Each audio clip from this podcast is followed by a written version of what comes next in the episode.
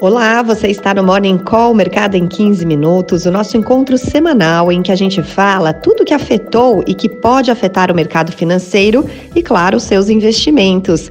Essa é uma realização do Estadão Blue Studio em parceria com Itaú Personalité. Acompanhe agora a conversa desta semana. Olá, bom dia. Chegue mais. Está começando mais uma edição do Morning Call, Mercado em 15 minutos. Você já sabe, aquele nosso encontro semanal importantíssimo para você seguir bem informado, entendendo tudo o que passou e o que vem por aí para cuidar melhor dos seus investimentos. Eu sou Michele Trombelli, sigo por aqui sempre muito bem acompanhada do Martim Iglesias, que é especialista líder de investimentos do Itaú, professor também. Tudo bem, Martim? Tudo bem, muito bom dia, muito bom dia a todos que nos assistem. Eu te lembro que além das plataformas aí pela pelas quais você nos assiste, você pode nos ouvir também. É só você procurar por Estadão Notícias nas plataformas de streaming de áudio e aí tá lá em formato podcast o Morning Call. E vamos lá, como já é tradição, costume aqui na nossa conversa, a gente começa olhando para a Bolsa de Valores de São Paulo, que fechou o último pregão de sexta em alta aos 127.093 pontos. Só que na semana, o Ibovespa interrompeu aquela sequência de seis semanas seguidas de valorização e a queda acumulada foi de 0,85%.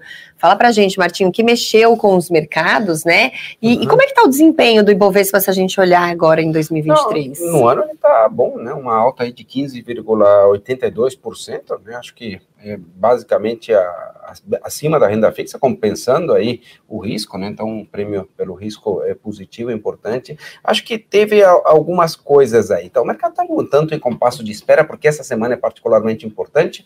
Temos reunião é, tanto no Brasil como nos Estados Unidos de política monetária, começa amanhã, né? E as decisões saem na quarta. É, então, o mercado um pouco em compasso de espera.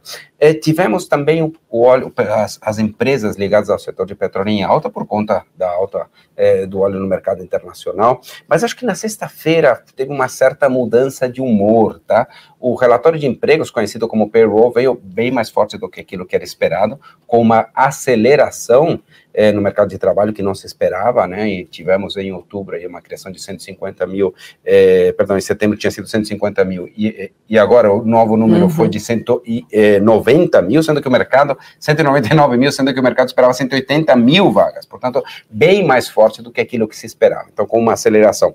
É, além disso, é, tivemos também alguns dados sobre né, o crescimento da própria é, salário médio por trabalhador, mas vamos falar um pouco mais sobre isso é, depois. É, tudo isso mostra um trabalho forte que de fato afasta de alguma forma a possibilidade de uma recessão, mas de alguma forma pode limitar né, as chances ou o processo de, de antecipar o início de corte de juros nos Estados Unidos ou eventualmente até de evitar uma nova alta. Então, o mercado ficou um tanto preocupado em relação ao mercado de juros e a possibilidade de inflação. Pois é, vamos falar um pouquinho mais sobre esses dados daqui a pouco, do payroll. Antes, eu gostaria de abordar com você os dados da nossa economia, que também foram divulgados na semana passada. E acho que um dos mais importantes foi o balanço aí, o PIB do terceiro trimestre, que veio até um pouquinho melhor do que o esperado, não? Veio, veio melhor do que o esperado. Tivemos uma alta de 0,1%, sendo que o mercado esperava uma queda de 0,2%. Tá? E aí acho que o setor de serviços que veio puxando a atividade. Né? Então, nós tivemos o setor de serviços crescendo é, puxado por serviços financeiros, serviços de habitação e varejo, a agricultura que tinha sido e que foi durante todo a maior parte do ano, digamos assim, aquele que puxou a atividade para cima de uma forma forte, dessa vez mostrou uma queda de 3,3%, isso puxou um pouco o índice para baixo. Mas de qualquer forma, número bom, é, tivemos mais números positivos da economia, tivemos é, consumo das famílias crescendo também, né, então, não só crescendo, mas acelerando. Né, é, no mês anterior, na leitura anterior, tínhamos tido um crescimento de 0,9% e agora foi para 1,1% de crescimento, então é importante também. É, de outras notícias importantes, tem as questões ligadas ao orçamento, então é, o deputado Danilo Fontes deu parecer para as diretrizes orçamentárias de 2024. Agora, é, o que de alguma forma também afetou o mercado é que teve aí um limite de 23 bilhões aí para a possibilidade máxima de, contingencion, de contingencionamento de despesas, que é que limita um pouco a possibilidade ou, ou a margem de manobra do governo para conseguir aquele esperado déficit zero, tá? Então, acho que foi uma medida que de alguma forma teve impacto.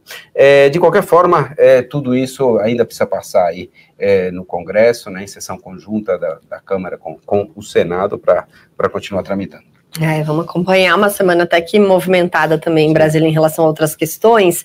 E nos Estados Unidos, a Bolsa de Nova York fechou com alta moderada na sexta, né? As principais bolsas com uma alta moderada, mas o suficiente para garantir mais uma semana no positivo, ainda que bem suave. No acumulado da semana, Dow Jones subiu 0,01%, praticamente estável. SP 500 avançou 0,21% e a bolsa eletrônica Nasdaq teve um ganho de 0,69%.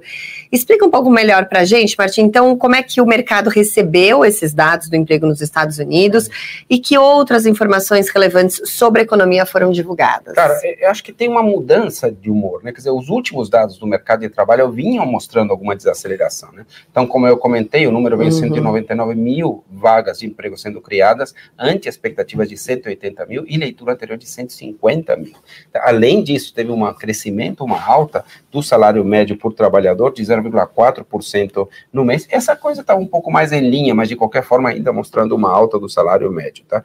Taxa de desemprego é, caindo, né? já está num nível muito baixo, inclusive para a economia americana, né, mas foi de 3,9% para 3,7%. Então, tudo isso traz uma certa preocupação traz um certo alívio em relação à desaceleração, uma eventual uhum. recessão, a probabilidade disso de fato eh, tem diminuído, mas traz uma preocupação em relação à persistência inflacionária que pode ter impacto de juros, né? Então essa semana teremos uma reunião super importante, né? É, começa amanhã, como eu comentei, né? taxa de juros está entre 5,25 e 5,50, eles trabalham numa faixa, é, provavelmente será mantida, mas temos que prestar muita atenção sobre né, a, é a coletiva, o comunicado coletiva que o Paulo faz imediatamente após é, a decisão. Tá? É, Notícia boa, sim, que a, Universidade de Michigan falou sobre expectativas de inflação que caíram, uma queda importante, 4,5 para 3,1, né, na, na, nas expectativas inflacionárias. Isso é bastante importante, porque a gente sabe que as expectativas têm influência sobre reajustes preventivos, né, pressões para aumento de salários, então uma série de coisas. Então, isso é um ponto certamente positivo. Falando um pouco da China também, Tivemos a reunião do, do Politburo, né? Teve um tom de flexibilização da economia, algo falando de estímulos. Não teve uma citação ao mercado imobiliário, que a gente sabe que tem algumas preocupações ali, já conversamos sobre isso algumas uhum. vezes. E aí a economia é, chinesa de fato tem uma série de, de desafios de médio, de médio prazo, mas esse ano vai ser um ano é, particularmente bom, melhor do que chegou a se pensar em algum momento. Né? Então, um crescimento de 5,3%, desacelerando sim, né? para ano que vem a gente espera algo como é, 4,3% de crescimento. Muito bem. Oh, no mercado de câmbio, o dólar teve alta na sexta-feira, frente ao real, também se valorizou 1% no acumulado da semana, fechou cotado a R$ 4,92. E aí, o que levou esse fortalecimento da moeda americana, Martim? É, foi, foi um movimento no mundo todo, tá, uhum. Michele? Não foi só aqui no Brasil e muito motivado por questão dos juros, particularmente na sexta-feira, com a alta dos títulos do Tesouro Americano, em função dessas perspectivas de inflação, que por sua vez teve influência do, do, do payroll que já falamos aqui. É, no Brasil, de fato, é, nem né, uma bolsa né, é, que vem atraindo investidores estrangeiros, nem o setor de commodities, né, que tem que trouxe né, recursos uhum. do mercado internacional na semana passada, conseguiu neutralizar de alguma forma é, essa, essa alta é, da moeda estrangeira. Tá? É, acho que algumas questões internas preocupam um pouco também, né? Então, tem um fiscal é, que influencia, tem influenciado, continua influenciando. Tá? Então, acho que mais o movimento principal foi de juros. Uhum. É, destaque no mercado internacional para o ouro, tá, Michele? O ouro vinha num, num movimento de valorização, chegou a atingir as máximas históricas, na casa de 2.150 dólares por onça Troy, mas apresentou uma, um, uma, uma queda é, nesses dias, depois de três semanas de alta é, consecutivas, tá? É, acho que um pouco, um pouco por aí a, né, a, o diagnóstico, aquilo que aconteceu no mercado internacional, particularmente no câmbio. Bom, e ainda falando aí um pouquinho sobre novidades da semana passada, o Banco Central divulgou as regras do Pix automático. E aí, quando esse serviço deve começar a funcionar, Martinho? É, ele vai começar a funcionar aqui, em primeiro lugar, por é, para pessoas jurídicas, precisam cadastrar isso. Né? Basicamente, isso é uma espécie de débito automático para pagamento de, de contas é, recorrentes, tá? Então, instituições de ensino, planos de saúde, né, assinaturas e coisas assim que são recorrentes, vamos ter esse Pix automático, tá? Então, valor debitado em conta corrente ou poupança. Como débito é, automático mesmo. Que é, como débito automático, como débito automático. E aí tem uma outra mobilidade, possibilidade também que está que tá aparecendo aí sim para pessoas físicas, que é o Pix agendado recorrente né? Então, sei lá, para alguns determinados pagamentos, transferências que você uhum. precisa fazer sempre em algum momento é, no tempo, você vai ter a facilidade de não ter que repetir o comando, né? né a, a, a transação todo mês, mas deixar meio que esse lembra mais um agendamento, né? uhum. lembra mais um pouco de um agendamento. Então, são medidas super importantes, trazem agilidade ao sistema, né? O Pix que tem sido fantástico em termos de tecnologia, em termos de, de, de agilidade e confiabilidade nas transações. Essa questão do Pix automático a partir de outubro do do a ano que vem. A partir de outubro do ano que vem. Outubro do ano que vem. Perfeito. Muito bem, agora vamos olhar para fora, ver que sinais estão chegando dos mercados internacionais é. nesse comecinho de semana. Sinais mistos, tá? Então, na Ásia nós tivemos aí é, Xangai subindo 0,74, Hong Kong caindo 0,84 e Tóquio é, em alta de 1,56%. Sinais mistos também vindos do Ocidente, então é, Eurostock 50 no momento subindo 0,15, mais os futuros de Nova York em leve queda, praticamente estáveis, tá? 0,02% de queda do Dow Jones futuro e 0,07% de queda do S&P futuro. Ou seja, os mercados ali, né, de alguma forma não apontando muito claramente a direção na abertura aqui no mercado local. E o que a gente pode esperar para essa semana aqui no Brasil, no exterior? Começamos a semana, se a gente olhar, né, domingo, com a posse do Sim, Javier Milei aqui Javier Milei tomou posse ontem, né, fez um discurso, destacou as dificuldades da economia é, argentina, destacou que para sair disso não será fácil, será algum ajuste forte, né, não um gradualismo, né, e a gente espera, obviamente, a gente torce sempre para que é, dê tudo certo aí nos nossos irmãos argentinos. É, tem as primeiras reuniões ministeriais é, acontecendo hoje, tá? Uhum. É, já cortou os ministérios, já, de, já. 18 para 9, já. o primeiro decreto dele Eu, já é, foi... Acho que essa questão da redução do tamanho de Estado é um dos pontos fortes é, que foi da citado durante dele. a campanha, né? bom, seguimos aqui de olho, obviamente, no, nos conflitos, né? Tanto na Ucrânia, no Oriente Médio e agora também tem tensões na América Latina, né? Depois da questão do referendo lá na Venezuela, que fala da anexação de parte aí do território da Guiana, né? Uhum. Que é muito rico em petróleo, né? É, bom, na terça-feira teremos o IPCA de novembro, super importante, né? Particularmente importante, porque teremos já, eh, já terá tido o início, né? A reunião do Copom.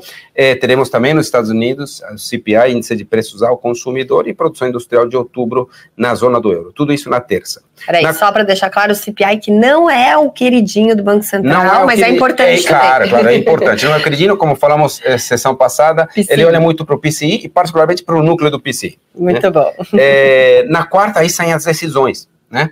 Então, sai a decisão do Copom, né? A gente espera um corte de 50 é, pontos base, ou seja, mesmo ritmo, manutenção, isso levaria a taxa aí para 11,25. Teremos a decisão de política é, monetária dos Estados Unidos, 11,75. É, 11,75. É 11,75, é, é, perdão. Teremos aí decisão de política monetária dos Estados Unidos também, né, a gente espera manutenção entre 5,25 e 5,50. Teremos dados de outubro da receita do setor de serviços no Brasil. Na quinta, é, decisão de política monetária na zona do euro, então mais é, dados importantes aqui, e aí teremos dados de vendas no varejo, no Brasil e nos Estados Unidos. Na sexta, o IGP 10 de dezembro, teremos também o índice de atividade do Banco Central, o IBCBR, né, de outubro. Então, temos dados bastante importantes, particularmente na quarta, uma super quarta, né, com decisões de juros aqui no Brasil e nos Estados Unidos, e o um mercado bastante é, consensual, com corte de 0,50 pontos aqui, levando a 11,75, a 75, e nos Estados Unidos, manutenção entre 5,25 e 5,50. Pois é, qualquer coisa que saia disso é que vai claro. gerar aí talvez e, um muita importância para os né? comunicados Tá? Uhum. Então, aqui no Banco do Brasil se espera se há ou não alguma sinalização do aumento do ritmo é, de cortes, uhum. né? até que ponto isso pode acontecer. É importante também ficar atentos é, a como é que ficam os votos né, se alguma votação mais apertada, se é unânime, como é que fica isso ou não, tá? É, nos Estados Unidos, é, como eu comentei, praticamente unânime a visão de que será mantido os juros, mas a entrevista do presidente Powell é muito importante. A ata por lá, por aqui sai na semana que vem, nos Estados Unidos ainda demora, demora. mais umas semanas para sair. Muito bem. Bom, e para fechar hoje, a gente vai falar sobre a COP28. Como você sabe, a Conferência do Clima das Nações Unidas, que já está na reta final em Dubai, termina amanhã. Essa está sendo chamada a COP das Urgências Climáticas, já que o mundo sente literalmente o impacto do aquecimento global. E esse, com certeza, deve ser, é, já tudo indica pela ciência aí, o ano mais quente da história. E é claro que o coração do sistema financeiro global está envolvido nessas discussões. E aí, o que a gente pode destacar aqui, para quem acompanha a gente, Martim, a respeito dos avanços da questão do uso de energias renováveis, do que está sendo discutido lá de forma prática? É, eu acho que é super importante mesmo essa reunião, acho que o mundo se deu conta que de fato a gente precisa ir muito mais rápido do que a gente está indo. Tá? E interessante que essa COP foi realizada nos Emirados Árabes Unidos, né, que é basicamente o lugar que um produtor de petróleo, que é um dos grandes causadores do aquecimento global. Tá? Então, se criou, por exemplo, um fundo de, para compensação das, das perdas ou, eh, de, de, da questão da mudança climática, no total de, de 725 milhões, então é uma iniciativa importante. É, tem alguns é, estudos para né, de alguma forma é, estimular o mercado é, de carbono, de crédito de carbono, né, numa, num, né, que pode movimentar aí algo como 50 bilhões até 2030, tá? Além disso, teve aí um compromisso aí de 118 países, inclusive o Brasil, de triplicar a produção de energia renovável até 2030. No fim das contas, o que está se tentando agora é limitar o aquecimento global é, em 1,5 graus, né, acima daquilo que era na época pré-industrial vamos ver, acho que é importante é. e acho que, o, acho que os países perceberam a urgência. Que era o que estava determinado nos acordos anteriores, claro, agora vamos ver claro. de que forma o comunicado final vai trazer né, perfeito, mais perfeito. força os compromissos dos países de manter essa questão de limitar o aquecimento global. É isso, esse é o Morning Call Mercado em 15 Minutos. Eu te lembro que você pode nos ouvir em formato podcast, procure aí Estadão Notícias e nos ouça também em áudio, além, obviamente, das imagens que você já está acompanhando pelas várias várias plataformas pelas quais a gente transmite toda semana. Nosso encontro marcado às 9h15. Semana que vem tem mais. Obrigada por hoje, Martim. Muito obrigado, Michelle. Obrigada pela Até companhia. Mais. Até até. Até até, ótimo. Até mais.